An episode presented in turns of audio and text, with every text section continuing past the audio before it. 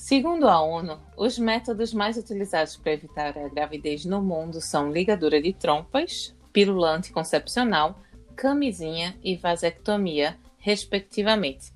E aí, qual método contraceptivo você, mulher ou homem, usa? A decisão foi fácil? Você encontrou o método que queria facilmente? Hoje nós vamos falar sobre contracepção, ciclos menstruais, sexo e escolhas.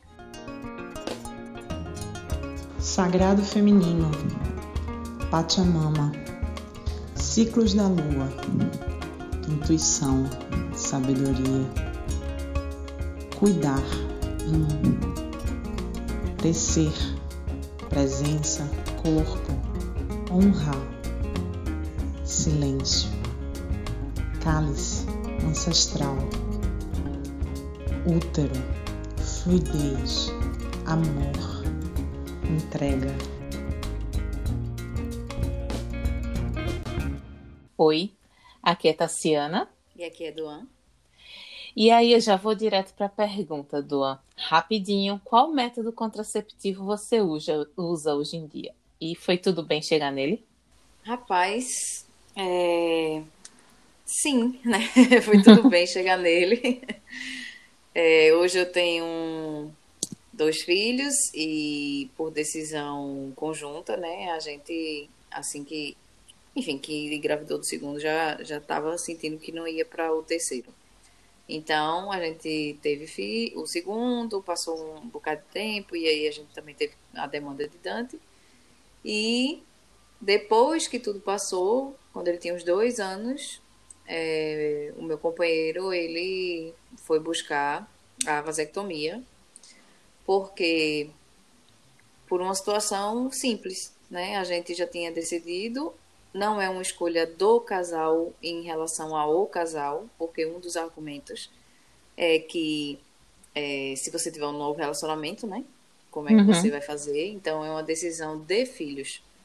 Tanto eu quanto ele, independente da nossa relação, a gente tinha decidido por não ter mais filhos nesta relação ou qualquer outra que pudesse é, possa acontecer, né? No futuro, uhum. ninguém sabe. Enfim, então é muito por isso. E aí, por ser uma, um, uma intervenção né, muito menor do que a da a minha, a gente no momento optou por isso. Pois é. E essa pergunta eu fiz lá no meu Instagram também para meus seguidores, né? Meus amigos e amigas que me seguem. Eu quis colocar essa provocação, olhe homem, você também porque uh, o método contraceptivo que você vai utilizar, como você bem falou, é uma decisão pessoal.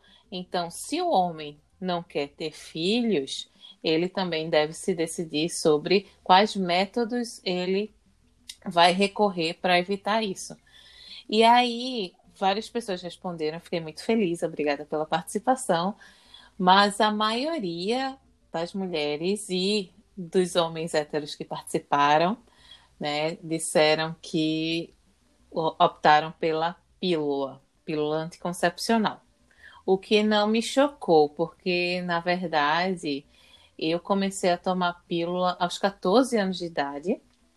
Na época, eu fui a ginecologista pela primeira vez, praticamente, para começar, enfim. Eu acho que é muito comum das meninas serem levadas, pelo menos as meninas que têm acesso né, a isso, serem levados ao ginecologista ainda na adolescência, depois da primeira menstruação, para ver se está tudo certinho, se não tem nenhum problema. Enfim, também, é, no meu caso, porque minha mãe queria justamente para é, fazer parte da educação sexual, já falar sobre é, contraceptivas com um médico. E aí o médico passou dizendo, depois de alguns exames, dizendo que eu tinha vários policísticos e que o método de pílula serviria também para tratamento dos ovários policísticos. Lógico que com 14 anos eu sabia zero né, sobre isso, posso dizer, a gente acha que, que sabe tanta coisa, né? principalmente ex-aluno da aplicação, mas na verdade eu sabia nada. E aí tomei pílula dos 14 aos 28 anos, mais ou menos, 27, 28 anos. E só nessa idade é que eu comecei a questionar o que a pílula fazia no meu corpo. E a gente vai falar um pouquinho mais sobre isso daqui a pouco. Eu queria começar já falando sobre alguns dos relatos que foram passados para a gente. Primeiramente, agradecer imensamente a, a partilha, né, porque elas foram super fortes e bravas em compartilhar as histórias. Não são histórias fáceis, mas são histórias que podem servir como é, luz né, para a discussão. Então, a primeira história que eu trouxe foi a seguinte. A Sagrada disse que há 12 anos fui obrigada literalmente a tomar pílula do dia seguinte uma violência que jamais esquecerei. Hoje, sou proibida de tomar pílula anticoncepcional por risco de trombose. Então, ela só usa preservativo. Eu fiquei muito. Eu já comecei com um dos casos que mais me chocou, porque a gente está falando também de uma violência, né? É, na hora de. Ela não entrou em detalhes, mas na hora posterior a um, um sexo desprotegido, a pessoa que fez a, o sexo com ela obrigou ela a tomar a pílula do dia seguinte para que ela não tivesse filho. Então, ela não passou pelo processo de escolha, de decisão do uso desse contraceptivo. Por isso que ela fala que foi uma violência e de fato foi, né? E aí, tem algum comentário sobre o caso dela, Tom? Sim, eu acho que a gente está falando, como você falou, dessa impossibilidade de, de você ser a protagonista do, da sua história. É, infelizmente, a gente não teve detalhes, então a gente vai ficar supondo o que não seria a melhor abordagem, né? Mas com esse simples e, e breve relato, me remete a algo de que a, talvez a violência possa ter acontecido no próprio até na própria questão do, do sexo né? Uhum. talvez ela ela não desejasse aquele sexo desprotegido né? Porque alguma coisa aconteceu. Ou pode ter falhado né? O uso da camisinha que aí é o que é um dos principais motivos para a pílula do dia seguinte. Porque no geral a gente, uma pessoa que toma decisão por esse método, sabe que ele é um dos menos eficazes de todos, porque ele está contando com a possibilidade de já ter havido a, a, fecundação, mas ele vai tentar mexer na, na questão do da fecundação, da fecundação não, da não esqueci o termo técnico, mas é implantação, né, do uhum. daquele óvulo. E aí é, é bem difícil, né? A gente fica imaginando se não, não, assim a história da mulher é de que ela é responsável pela pela pro, prole e tal e pela sua própria é, contracepção, né? A gente uhum. tem praticamente para o homem a possibilidade da vasectomia e da, do preservativo e para a mulher tem uma gama de possibilidades. E aí a mulher acaba, muitas vezes, até o próprio preservativo também tomando conta, né? É, andando com ela e tal, para ela acabar não, não, precisando da ajuda e do apoio do, de quem ela vai se relacionar. E aí, assim, também, eu já fiquei bem chocada quando você trouxe esse, esse relato, porque dá a sensação do, da falta do protagonismo, que é algo que a gente milita tanto aqui. Exatamente. E me doeu muito justamente por isso, porque é a falta de protagonismo, falta de liberdade de escolha e mais uma violação, né? No caso dela. E eu acho que agora tive um insight, é, ainda por cima, como eu também acabei de falar, é um método com, de menor eficácia entre, entre todos, que é possível, e com alta dosagem de hormônio. Então, justamente para tentar não haver a fecundação, ele é outro nível hormonal em relação a quem tem o uso é, rotineiro né, da pílula, da mini pílula. Uhum. E isso está querendo dizer que você está sendo exposta à potencialidade dos efeitos colaterais que a gente sabe que tem. Então, uhum. se a pílula de baixa dosagem já tem tantos relatos que a gente também vai trazer de efeitos colaterais, é, avalie você também se submeter a uma potência hormonal que vai é, multiplicar os seus efeitos, né? Então, até isso também existiu, assim. O segundo relato também foi um relato muito corajoso e bacana que vai abrir para a nossa discussão sobre o uso do anticoncepcional, né? E eu vou ler junto com o texto, porque estão conectados, tá? Então, é, tem uma história com anticoncepcionais. Nunca havia tomado anticoncepcional e após uma gestação onde meu filho nasceu prematuro e não resistiu, o meu gineco me indicou o anticoncepcional para aguardar um pouco para engravidar novamente. Passados uns meses, acho que uns dois ou três que estava tomando, um certo dia, ao tentar respirar, não enchia meus pulmões de ar. Fui ao pronto-socorro sem conseguir respirar direito e na mesma hora perceberam que estava com sinais de embolia. Passei quase um mês internada, tomando injeções na barriga de anticoagulante e sendo acompanhada por um cardiologista. Resultado: após um minucioso estudo das causas para aquela embolia, detectamos que foi pelo uso do anticoncepcional. Foi assim que descobri que nunca na minha vida poderia tomar e, no fim, até achei melhor. Sempre fui resistente por algum motivo que, após esse pequeno período, se confirmou o porquê. E aí eu já conecto com o último relato. Usei anticoncepcional oral por 15 anos. Por, primeiro, saúde. Tinha suspeita de endometriose quando iniciei, fortes cólicas e desmaios. E dois, contracepção. A via mais fácil, dificilmente homens pensam em se proteger, a carga em geral é nossa.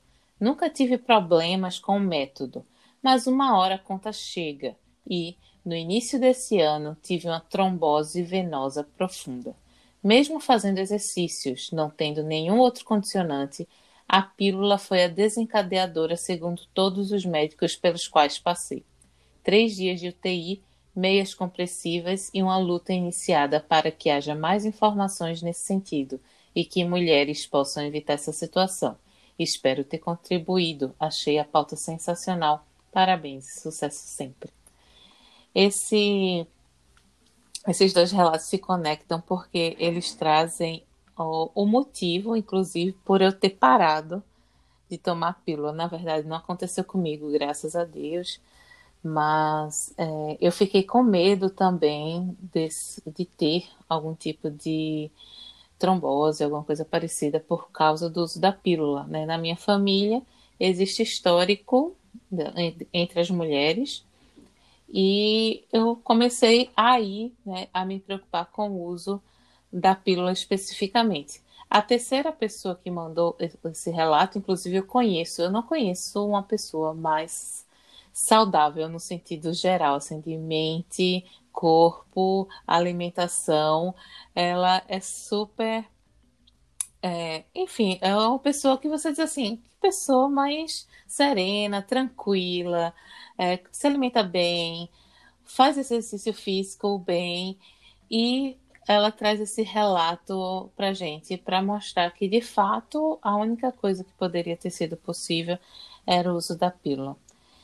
Por que pílula é tão talvez ela é tão perigosa assim, na verdade? É, né? A gente está debatendo, mas a gente não não tem a propriedade científica para falar. A gente está baseado em relatos em levantamentos pela internet, então é, afirmar sobre isso não seria muito, muito ético também.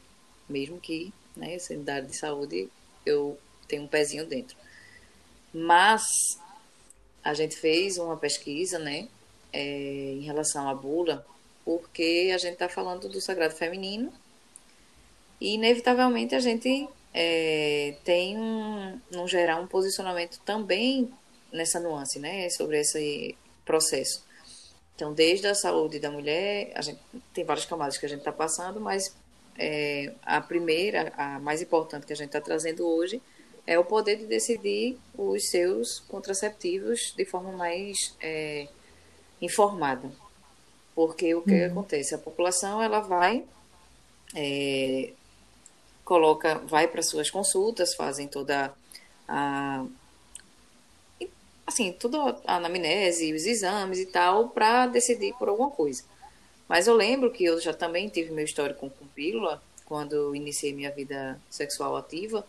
É, a primeira possibilidade que eu pensei, né, porque na minha crença, não por questão numérica, mas na minha crença, a camisinha, ela sempre foi muito vulnerável. Sempre achei vulnerável isso. Então, eu optei e eu não tive a menor conversa com a ginecologista que eu fui na época. Basicamente, eu falei a minha necessidade, queria ter uma contracepção segura e ela perguntou se eu já tinha pensado em algo, eu disse é, a pílula e pronto. Foi mais ou menos isso. O que é que você quer?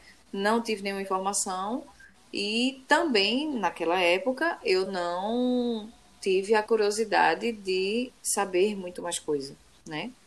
Na minha cabeça eu tinha uma tensão de já é, suou por mim, né? Alguém já é, certificou que isso é o melhor caminho, digamos assim. Então eu não era muito protagonista no, na minha própria vida, nesse sentido também. Então quando eu passei oito, mais ou menos oito a nove anos utilizando também de forma constante, nunca houve falha, né? Então de fato eu fiquei na margem de, do percentual que dar certo.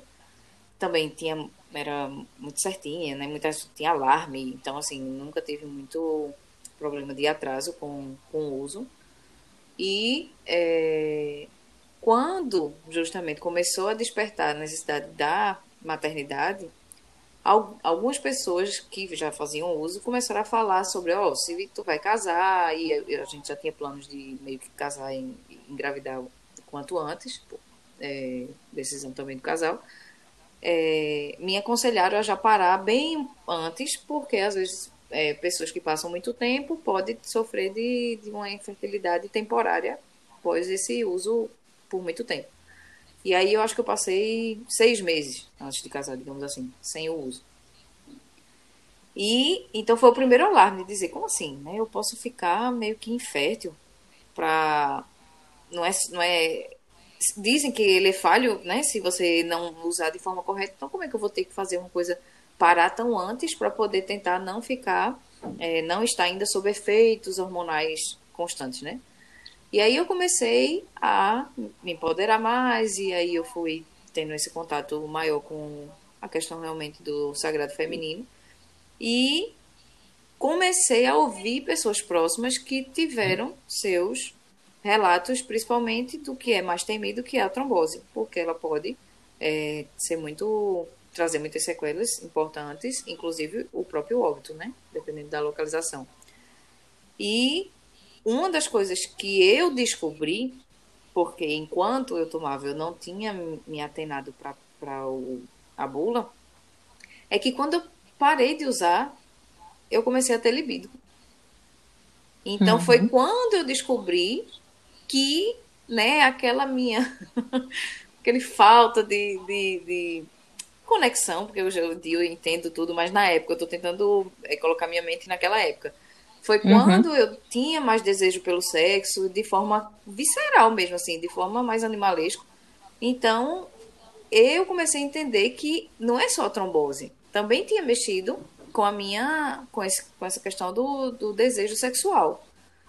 E aí pronto, e aí foi fazendo sentido, e aí hoje em dia a gente sabe que realmente, apesar de na bula, né, porque eu fui atrás para poder dar uma olhadinha na parte realmente da estatística, fala que de 1 a 10% das pessoas podem ter né, esse efeito colateral.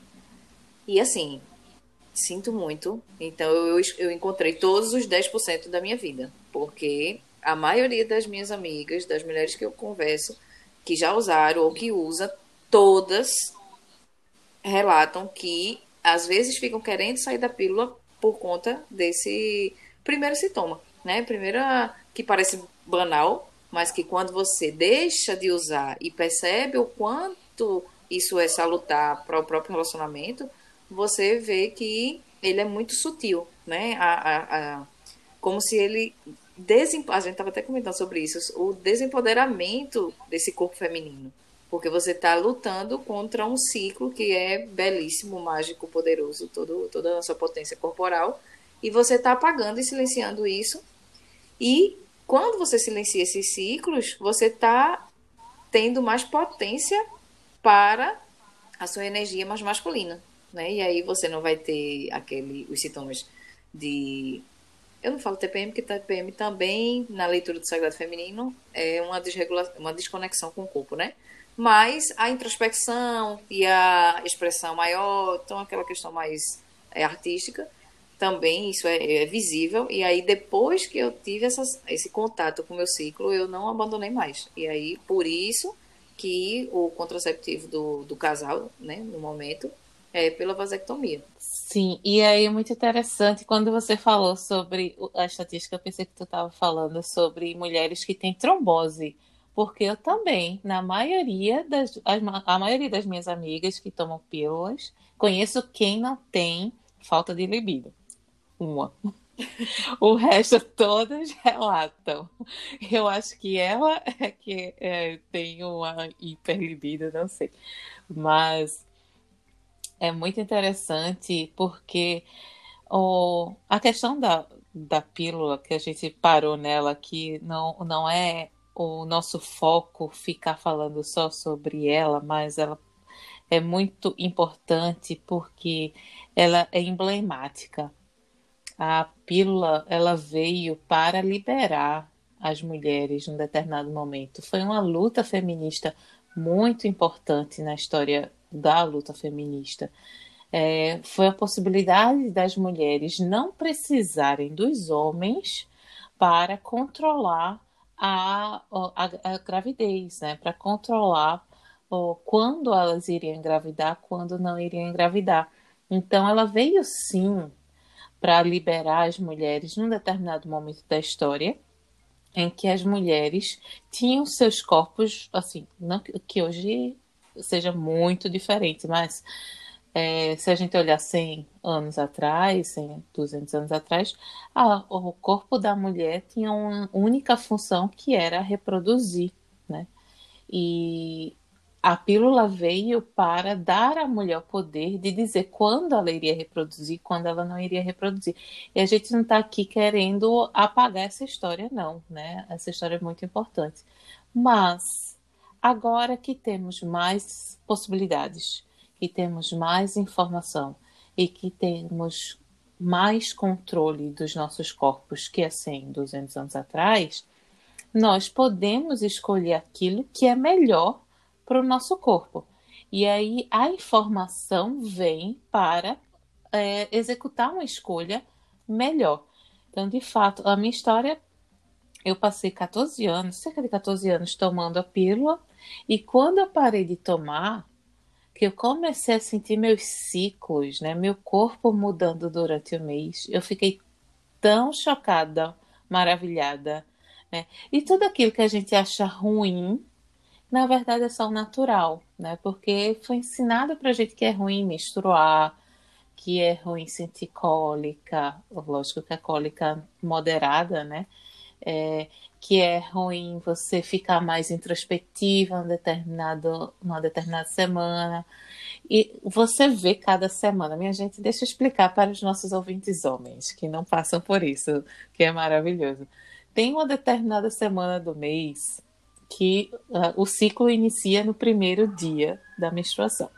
Então, na semana da menstruação, você fica um pouco mais. Eu, por exemplo, fico mais cansada, meu corpo fica mais pesado, sabe? É como se eu estivesse me arrastando para fazer as coisas, né? Eu tenho cólica no primeiro dia somente, nos outros eu não tenho mais, mas tem mês que eu tenho mais cólica, e aí eu já percebi que a alimentação influencia muito. No, no, no mês que eu tenho mais cólica, né, eu noto que a minha alimentação nas duas semanas anteriores foi pior, então teve mais consumo de álcool.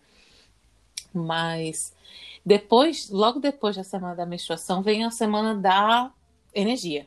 E aí eu fico super ativa. Eu acordo cedo, vou dormir tarde, e aí é, faço mais treino e fico com aquela energia que parece que acumulou, sabe, durante a semana da menstruação.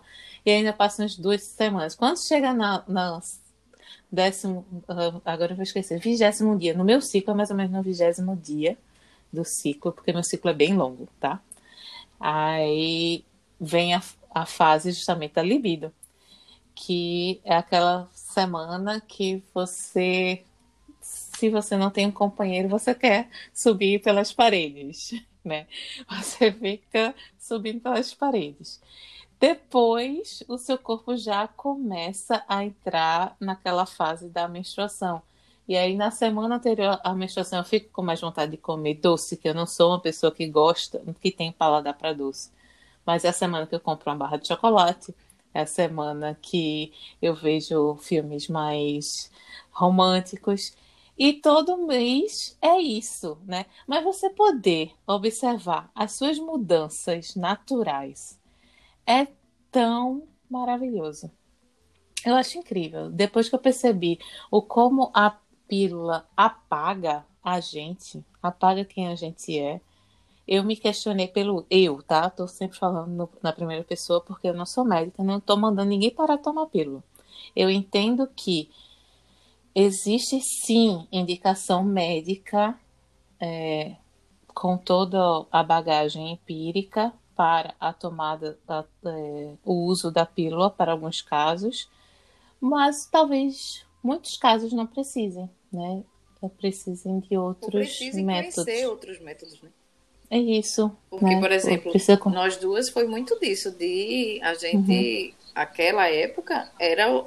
É, eu não pensava em DIU, porque até o DIU ele é mais culturalmente usado para mulheres que já tiveram filho, porque é uma inserção, né? Tem uma, uma questão mais invasiva e tal. Então, para minha situação, é como se fosse a única possibilidade, tirando o preservativo. Isso. Então, quando a gente vem isso. falando sobre isso, talvez algumas pessoas despertem. Ah, é, é, vamos atrás e tal, porque a intenção é o, a consciência mesmo. Exatamente. E é, você falou do DIU agora. O DIU é uma outra opção de, de contraceptivo que é bem interessante. E aqui, DIU de cobre. Eu coloco na bagagem, não sei se você concorda comigo, mas eu coloco na bagagem da pílula anticoncepcional DIU de hormônio, aqueles implantes de braço, é, anel hormonal, então tá tudo no mesmo saco para mim. Sim. Pra tu também? É, farmacologicamente, sim. Pois é. E o DIU de cobre, que é uma barreira física, né? Ele é uma outra opção para quem quer utilizar um método não hormonal. E a longo prazo, é... né? Assim, tem uma intenção maior de, de contracepção. É, fala um pouquinho mais sobre, porque aí eu tenho limitações técnicas uhum. para explicar. É, ele precisa de profissional treinado, ele tem mais logística, é, porque se a gente pensar na pílula, é farmácia, né? Prescrição, orientação, farmácia e não precisa de receita médica, então você tem mais autonomia. Na questão do DIU, é, a gente tem dois sistemas de saúde, né, o privado e o público. E faz bastante diferença isso. Apesar do SUS que dá certo, ele existia, obviamente, mas ele tem mais dificuldade, porque às vezes falta, às vezes não tem, tem, mas não tem um profissional habilitado, não está com equipamento para fazer.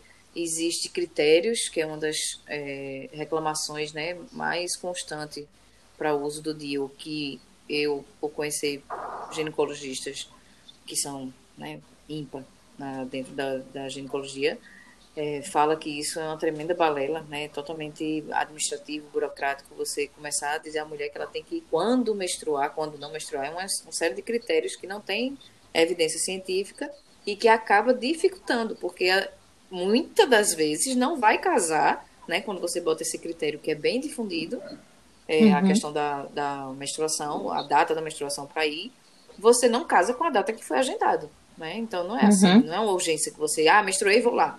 Você precisa agendar. É. O sistema é assim. Então isso faz com que a mulher, ah, então vou deixar para o próximo mês, vou deixar para o próximo mês. E Dante, né, dentro daquela realidade, quando eu estava com. Já tinha meu primeiro filho e estava tão exausta que eu achava que não ia ter mais nunca nenhum. Eu optei naquela época, porque também não, não era definitiva a decisão, ela era temporária, mas que era a, a decisão racional era que era um temporário bem prolongado. Então não ia ser a vasectomia, ia ser pelo DIU, porque eu me nego a voltar para o anticoncepcional. E eu agendei para colocar em outubro. E como o, o ginecologista é também é, é? obstetra, ele era humanizado, então, há, muitas das vezes, as consultas dele de rotina, né, na ginecologia, precisavam ser canceladas para ele atender os partos normais que aconteciam a qualquer tempo. E foi isso. Então, no dia da minha consulta, recebi a ligação da secretária dizendo que ele estava em parto, não ia atender e ia remarcar. E Dante foi fecundado em novembro. Então. com um preservativo também que falhou. Então, cuspe, né? Cai na minha cabeça depois que eu fui mãe o tempo todo. Eu era uma das pessoas que, por pela pílula ter dado certo comigo, né? Nunca houve falha, nunca engravidei. Eu achava que o método, assim, aquela 0,01, a raridade não existia, né? Porque ninguém próximo a mim tinha um relato de ter engravidado com a pílula. Já o Dio eu conheço, né? É, enfim, e aí essa sensação é de que realmente eu não ia fazer parte da minoria. E aí acabei fazendo parte da minoria porque tive que adiar, assim, o, a remarcação não aconteceu, não coloquei, e aí quem lê o sagrado e quem lê outras crenças vai entender que é porque tinha de ser, né? Mas é muito uhum. disso. Então, é, para a gente entender que o método contraceptivo, ele não é 100% seguro, nenhum dele. Então, a possibilidade de gravidez, ela existe para quem tem vida sexual ativa. Né? E isso chama um pouco para a gente discutir também a, a visão, se a gente está falando, da, a gente está falando da contracepção, porque isso é o primeiro passo para não estar grávida. Mas há mulheres que vai, apesar de, né, usando os métodos de forma responsável, estatisticamente vai entrar na, na casa da minoria e vai engravidar. E aí a gente também tem que acolher a mulher que decidir pela interrupção, porque é, pode ser a decisão dela independente da, das crenças e da, do que cada um pensa sobre isso. Mas é uma realidade de que algumas mulheres vai passar. Uhum, perfeito. Eu vou dizer que o meu, o meu, minha tentativa com o Dio foi bem semelhante. Eu também fui a um médico particular, primeiramente, né? E ele disse a mesma coisa, tem que ir no primeiro dia do ciclo. Na verdade, ele disse: você pode colocar qualquer tempo, mas no primeiro dia do ciclo dói menos porque o colo do útero, não sei o que, está um pouco mais. Enfim, é, é, fica mais fácil no final das contas. yeah. Aí era só eu comprar, porque no particular teria que comprar o DIL de cobre e ir lá marcar com ele. E aí eu fiquei esperando o primeiro dia, que, como eu falei, minha, minha menstruação, ela não é 28 dias certinho, né? E aí eu tenho, eu uso inclusive aplicativo, que é uma outra possibilidade. Aliás, algumas pessoas que responderam aquela pergunta disseram tabela. Uh, existem aplicativos no celular, não sei se vocês já notaram. Quem tem iPhone tem um aplicativo que é um coraçãozinho, que, ele, que você também pode marcar os seus ciclos. Eu uso um outro, mas o próprio aplicativo do, do iPhone lê as informações desse outro e também me avisa: seu ciclo está para chegar em tantos dias, e você está entrando na. Enfim, cada, é, no período fértil. Enfim. Aí eu deixei para lá, porque eu ficava esperando o primeiro dia e não conseguia, né? Depois eu fui tentar o SUS. E aí uma pessoa respondeu que conseguiu no SUS de maneira super fácil. Eu acredito que depende da sua localidade. Então, se você tem na sua localidade um médico treinado, faz toda a diferença. Ele é atende. uma disposição do profissional. É basicamente É, isso. o médico, a médica treinada atende de boa. E ainda tem o deal lá, né? Quando tem, é de graça, você não precisa pagar. Não é tão caro, não. Na época que eu pesquisei era 50 reais, mas é, para uma pessoa que não tem condições, 50 reais é muita coisa, né? E aí eu também não fiz porque estava faltando cerca de um mês. Estava tudo ok. Eu já tinha falado com a médica e tal, mas faltava um mês para eu fazer o meu intercâmbio e aí eu não fui, porque fiquei com medo de dar algum problema, ficar deslocado, ter que recolocar e tal. Enfim, nunca coloquei o DIU. E ainda tem outro problema no meu caso, né, que é aqui do sabe, é que eu tenho anemias no plural. e o DIU, de fato, ele tem alguma tendência de aumentar o, o volume de, de sangue da menstruação. Não seria o ideal, né? Mas é uma boa possibilidade para as mulheres que querem uma alternativa ao uso de hormônios. Que fica a informação, procurem seu, sua médica, seu médico, seja no SUS ou no particular, para fazer isso. Uma outra possibilidade é a esterilização voluntária. Que a gente precisa falar sobre isso, que é um tópico muito sensível é, a gente está falando de vasectomia, que seria a esterilização voluntária para os homens, mas também tem a laqueadura para a mulher. E não sei se vocês sabem, eu não vou falar de números de lei aqui, mas existe uma legislação no Brasil que regulamenta a, na verdade, não é só a esterilização voluntária, mas diversos aspectos do planejamento, estou fazendo aspas aqui, do planejamento familiar. E um dos artigos fala especificamente sobre vasectomia e laqueadura.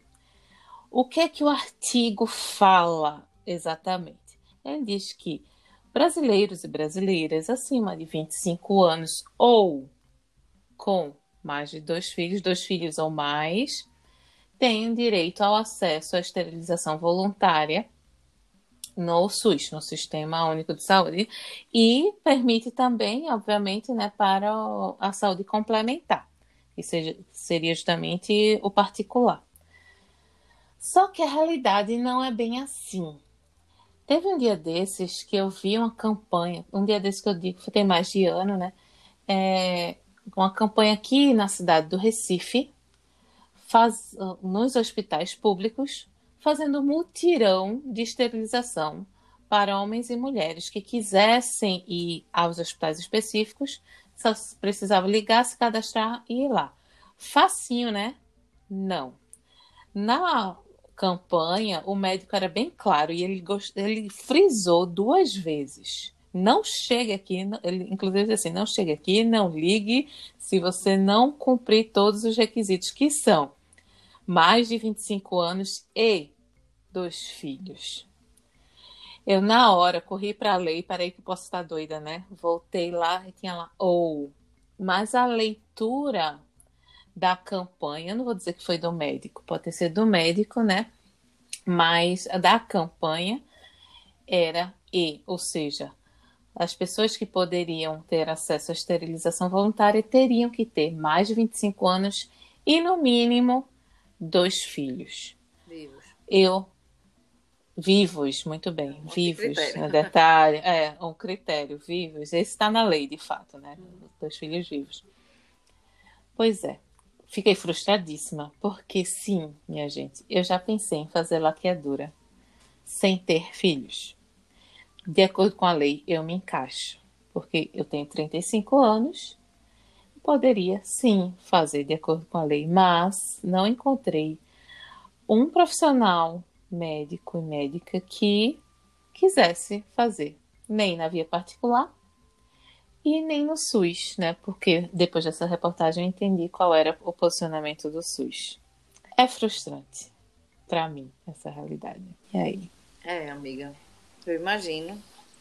É, eu acho que de tudo que a gente queria falar, a gente chegou na, na maior problemática, porque a gente está lidando com a falta do protagonismo da mulher, a gente, mais uma vez, né, a gente falou do DIU, mas falou de uma forma mais informativa, como uma possibilidade, enfim, cada um vai ter que sentir o seu chamado para usar o método que, que quiser.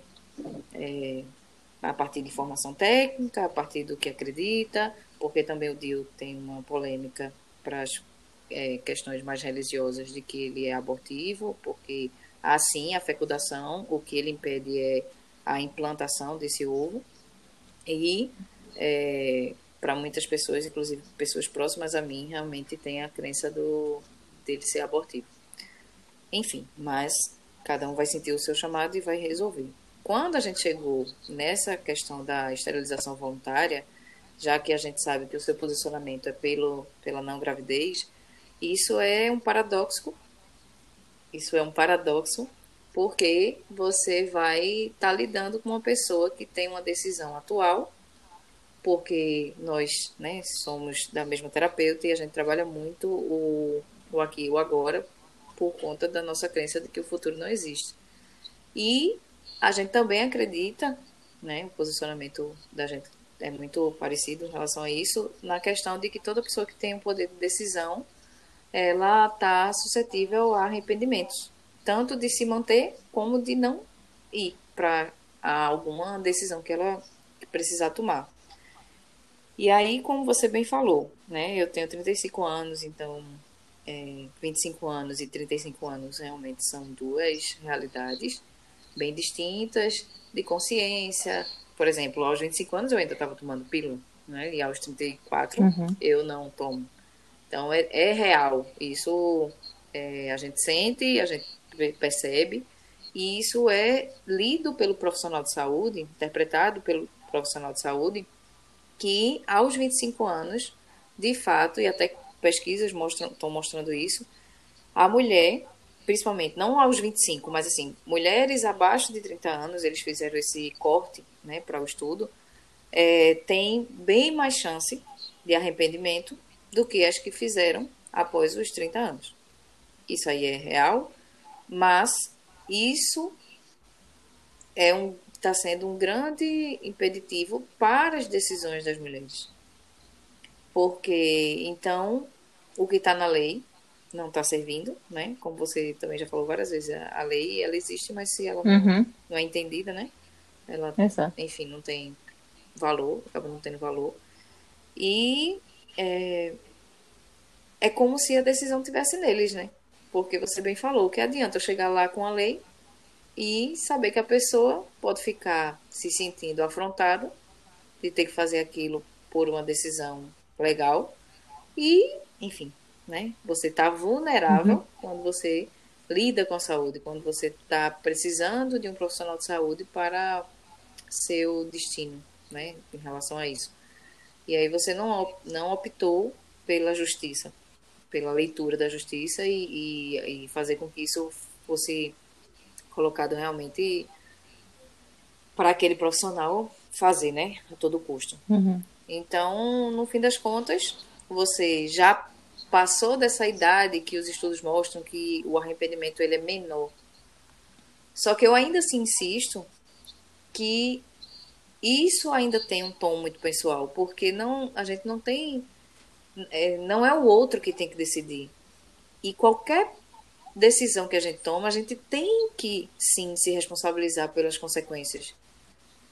E sim pode haver arrependimento. E para arrependimento vai ter outras soluções.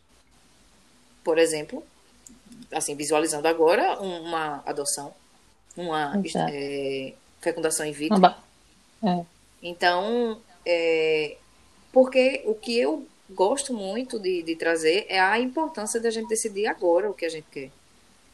Agora, é agora, assim, ah, Buff, eu tive um rompimento no relacionamento e não estou bem, vou decidir. Não, não é isso. Mas é uma uhum. decisão consciente, trabalhada, por isso que terapia é vida, né? Então, uhum. uma pessoa de 20 anos que faz terapia pode ser muito mais é, conectada consigo do que uma de 50 que nunca fez, né? Então, não é só uhum. a idade que é determinante para esse autoconhecimento. E sim, essa pessoa de 20 anos que faz terapia que agora acha que não quer, ser, não quer a maternidade, né, porque é, uma, é um achado, né, não é uma certeza absoluta, ela, aos 35, com outra situação, opte por não, né? E aí vai fazer parte da história de vida dela pela, pela escolha de 15 anos atrás, né, por ter decidido. E que aí ela precisa dar conta dessa escolha anterior e procurar a solução das mais diversas, né, para ela uhum. realizar o sonho.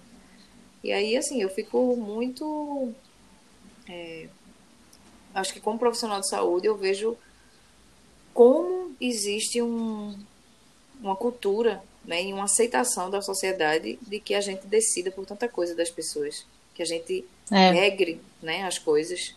E isso me deixa muito triste e com um desejo de, de mudança bem, bem importante. É. Eu sei que existe sim, eu tecnicamente falando agora, né, existe um medo de judicialização. Né, de que aquele médico ou aquele hospital venha a ser processado por conta de uma pessoa que se arrependeu posteriormente. Tem a possibilidade? Na prática, é possível que aconteça um caso ou outro de pessoas que judicializem. É possível que esse médico seja responsabilizado de fato, hospital de fato? Olha, eu vejo somente uma possibilidade. Se ele pegou a pessoa pelo pescoço e disse: Eu vou fazer laqueadura em você, queira você ou não. Se você toma todos os cuidados, precauções jurídicas, como por exemplo a assinatura de um termo, né, é, colocando ali que você entende todas as consequências e etc. Seguir a lei especificamente, né, que a pessoa tem maior de 20, é maior de 25 anos ou tem mais dois filhos vivos. Então você fica isento de responsabilização. Não vejo uma abertura para a lógica de responsabilização se você fizer tudo certinho, né? Agora, o que é interessante falar que antes que alguém diga, ah, essas coisas só acontecem no Brasil. Não, né? Meu marido, ele é americano, mora nos Estados Unidos e ele mesmo tentou fazer vasectomia e não conseguiu, porque lá a pessoa precisa da, de uma autorização da parceira para realizar a vasectomia. E aí ele precisa dessa autorização minha hoje, minha, né?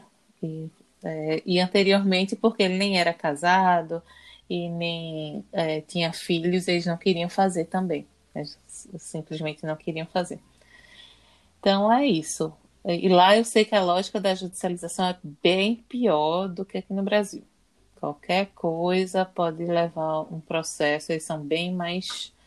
Lá sim, é bem, eu vejo como a possibilidade maior de ocorrer um, uma judicialização por besteira, né?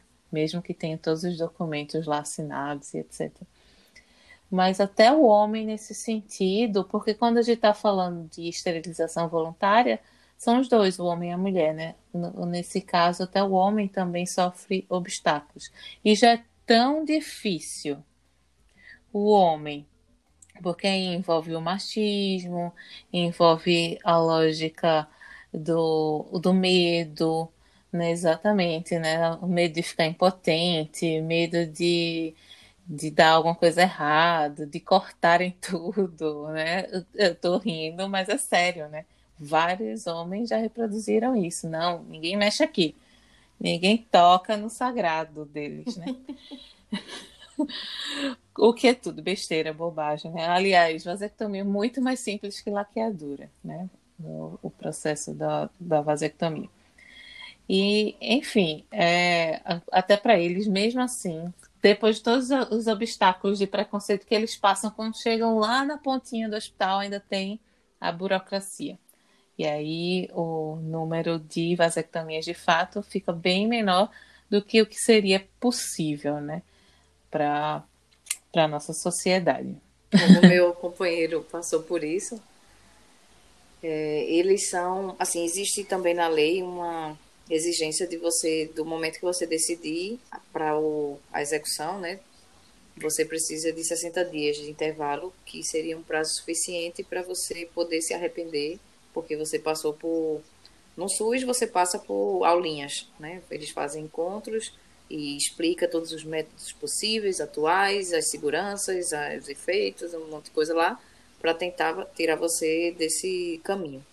É, e ainda, ainda assim precisa de, e coloca vários exames e vai fazendo realmente dando maçada, né, em você para que você vá para aqueles que não estão tão seguros já ir achando muito difícil e deixando pelo meio do caminho. E aí quem chega depois realmente é, eu achei. Não sei, eu, eu tenho uma opinião, mas assim, não, eu não sei por que também se pensaram, se pensou nisso. É, eu acho que tem a ver que quando você está em casal, né, você tem um, um, pacto. E aí, como a, a questão do filho é uma, um, um produto, é horrível falar isso, mas é um produto daquele, daquela fusão né, de dois, duas pessoas. Então, a fertilidade é uma coisa. Pronto, quer falar? é, eu pedi, eu pedi a palavra porque, na verdade, não, a lógica é dinheiro. Porque se a pessoa quiser fazer vasectomia ou esterilização e a outra tiver interesse em engravidar, né, no casal, tem consequências depois no, na, na herança, na, herança, na, na divisão de, de bens, assim, pensão e tal.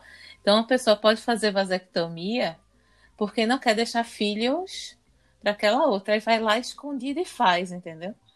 Aí, para evitar esse vai lá escondido e faz, é que existe essa regrinha do. É, porque é, é uma. Da pareia. É, que eu falei, é a questão do pacto. Então, casamento é um acordo, né? É, mas enfim, mas aí quando ele veio com aquele papel para assinar, eu, né, feminista, cada um cuide dos seus corpos, e como assim vou ter que é, assinar isso? Eu vou. O corpo é seu, né? A decisão, lógico, que a gente conversou e optou que para o casal, por menos intervenções, né? Inclusive porque não é garantido pela lei de que a pessoa que faz a cesárea possa é, fazer, aproveitar, né? Tá no segundo filho e tá optando por encerrar e, e fazer a laqueadura. Na lei não é permitido isso, mas na prática isso é muito feito. É, óbvio, né? A gente está falando de uma questão de que eu até fiquei pensando, é, né? Vamos ter que passar por uma nova cirurgia para fazer, e aí, como essa necessidade do filho vivo é um critério muito forte, você estando naquele momento do da cesárea, você não garante, né? Porque existe um percentual alto de, de um óbito nos primeiros 28 dias da, da criança. Ela é mais frágil e mais vulnerável. E aí você pode deixar de ter filho vivo a qualquer momento por conta desse, da própria condição do nascimento. E aí por isso que eles querem proteger para que você não decida naquele momento de tanta vulnerabilidade. E aí, no caso, quando ele veio com esse papel, realmente eu assinei, porque faz parte do, dos acordos atuais, né, a nossa lei e como funcionam nossos profissionais de saúde. Mas eu fiquei muito incomodada, né? E aí ficaria uhum. incomodada também no inverso. Só que isso é requisito para casais. Então, se você for solteiro, a princípio você estaria isento desse, desse de mais um é, requisito que vai atrapalhar hum. um pouco a sua mais escolha. uma burocracia. É. E aí? Mas é, eu queria falar então que dentre todos os métodos contraceptivos, o mais exato é o não fazer sexo. né? Esse ou é se mais... não tenha filhos. é, ou você quer, digamos, a partir da, da lógica, não quero ter filhos. O mais impossível é não transar. Ninguém vai pegar filho do ar, assim, né? Sentando no ônibus, enfim.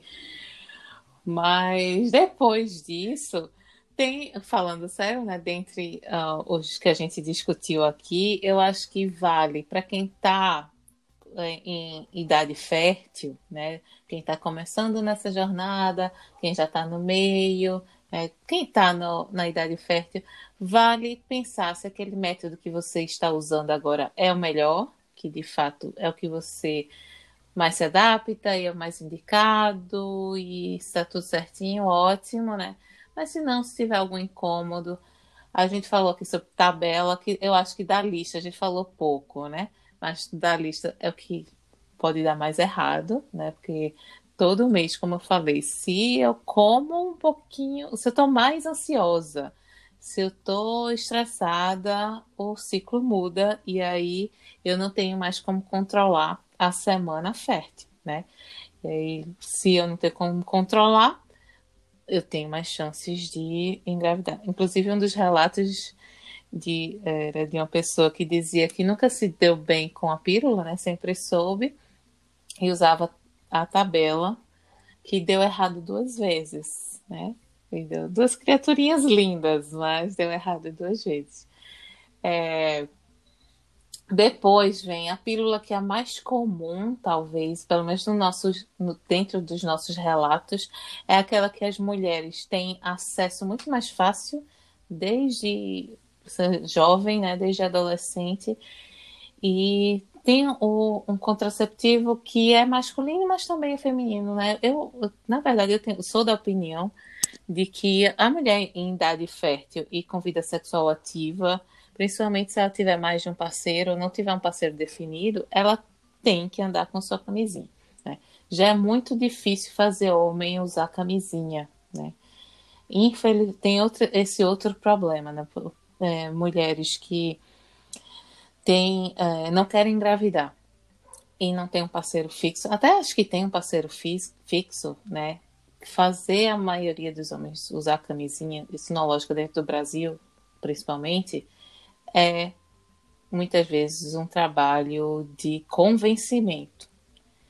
E ainda tem caras que tiram no meio da transa, que é, brigam para não usar, enfim, a gente vai nem entrar nessa seara. Mas a camisinha, na minha opinião, são existem dois tipos, né? A externa e a interna. E a externa é para uso do homem, a interna para uso da mulher mas ambos podem controlar isso. Então, quando eu perguntei para os homens que, é, quais são os contraceptivos que vocês usam, vocês poderiam ter dito camisinha, né? Quem respondeu disse pílula, né? Achei interessante, porque na verdade faz a mulher usar, né? E ainda tem o DIU, que é uma barreira física, e daqui, dentro do que a gente falou, a esterilização voluntária que para quem está preparado e sabe bem que não quer ter filhos ou mais filhos, é uma opção que é segura, que é simples, mas simples entre aspas, mas precisa assim de um acompanhamento médico e é uma intervenção cirúrgica pequena, mas cirúrgica. Né? E uma das coisas que agora me veio é, trazendo, porque a gente é feminista, né? Uhum. É, engraçado, né? A gente tem uma gama de contraceptivo feminino e aí você pode ler de várias formas. A gente pode ler como mais opções para a mulher decidir, mas a gente já mostrou uhum. várias vezes que ela não tem muita, né? Em, algum, em alguns percursos aí ela não consegue decidir tanto. E uma das coisas que eu, né, fazendo todo o levantamento para esse episódio, é o porquê que a gente não tem a pílula, ou seja, o método hormonal masculino.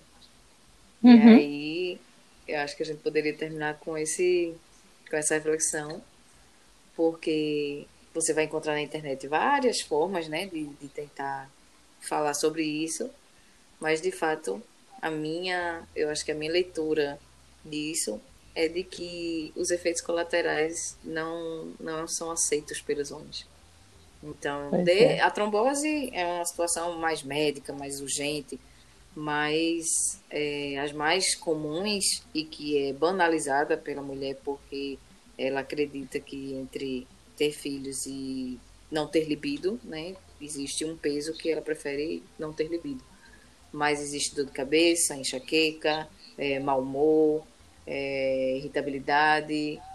Os homens ainda relataram agressividade, aumento da agressividade. E isso foi suficiente para vários homens saírem da pesquisa.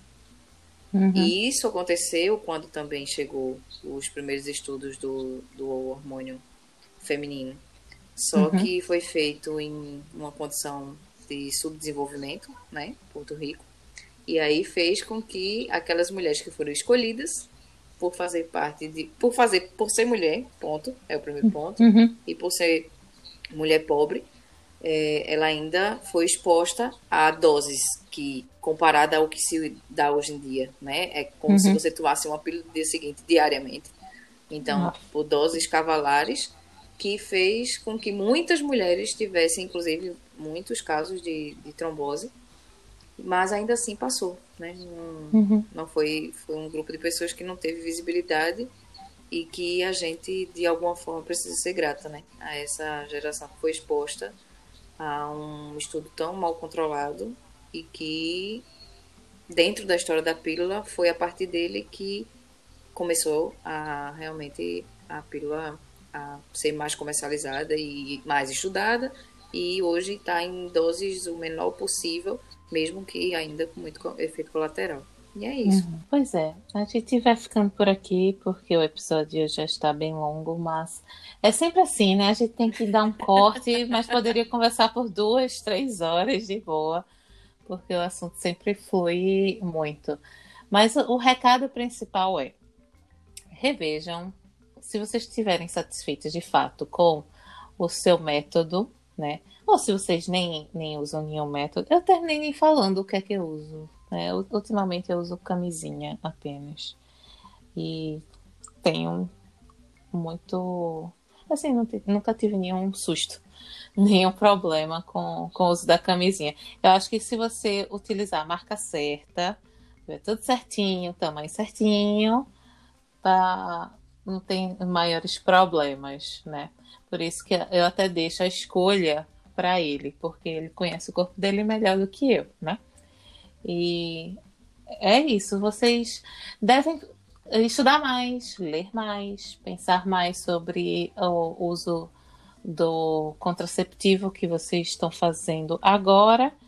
Caso esteja tudo bem, ótimo. Caso vocês queiram pensar num outro, vão em frente. Boa sorte, porque alguns podem ser bem burocráticos, mas no final persistam, persistam que dá para chegar lá. Beleza? É isso. Vamos nos despedir do. Vamos. Siga a gente na rede social. a agora. arroba Dona Vitorino e arroba Tassi Oliveira. E para quem ainda não sabe, a gente está com o Apoia-se. É, barra Sagrado Feminino, pode. Barra Sagrado Feminino. Minha, está... Tá uma... ah! eu ia brincar, era para tu deixar. Então, a minha estagiária tá, tá se enrolando. Não, eu ia cortar. Assim, imaginei, vai cortar. Por isso que eu, fiz um voltar. Uhum. É, daqui a pouco a gente vai fazer bastidores, né? É. é que quer dizer? Sim. É, sigam a gente no. Não. Eita, me enrolei todinho, tá? Vai, vai tu. Então, vamos lá. Arroba Tassi Oliveira, arroba Dom Vitorino são os nossos Instagrams, então sigam a gente lá, entrem em contato, comentem. É o nosso canal para comentários, então a gente sabe é, o feedback de vocês por lá. Também, para quem ainda não sabe, impossível não saber, mas a gente tem uma campanha no Apoia-se, apoia.se barra Sagrado Feminino, Vão lá dar a contribuição de vocês, se puderem, claro. Também outra contribuição que é gratuita, só brincando, mas não cai o dedo, compartilhar, marcar a gente nas redes sociais.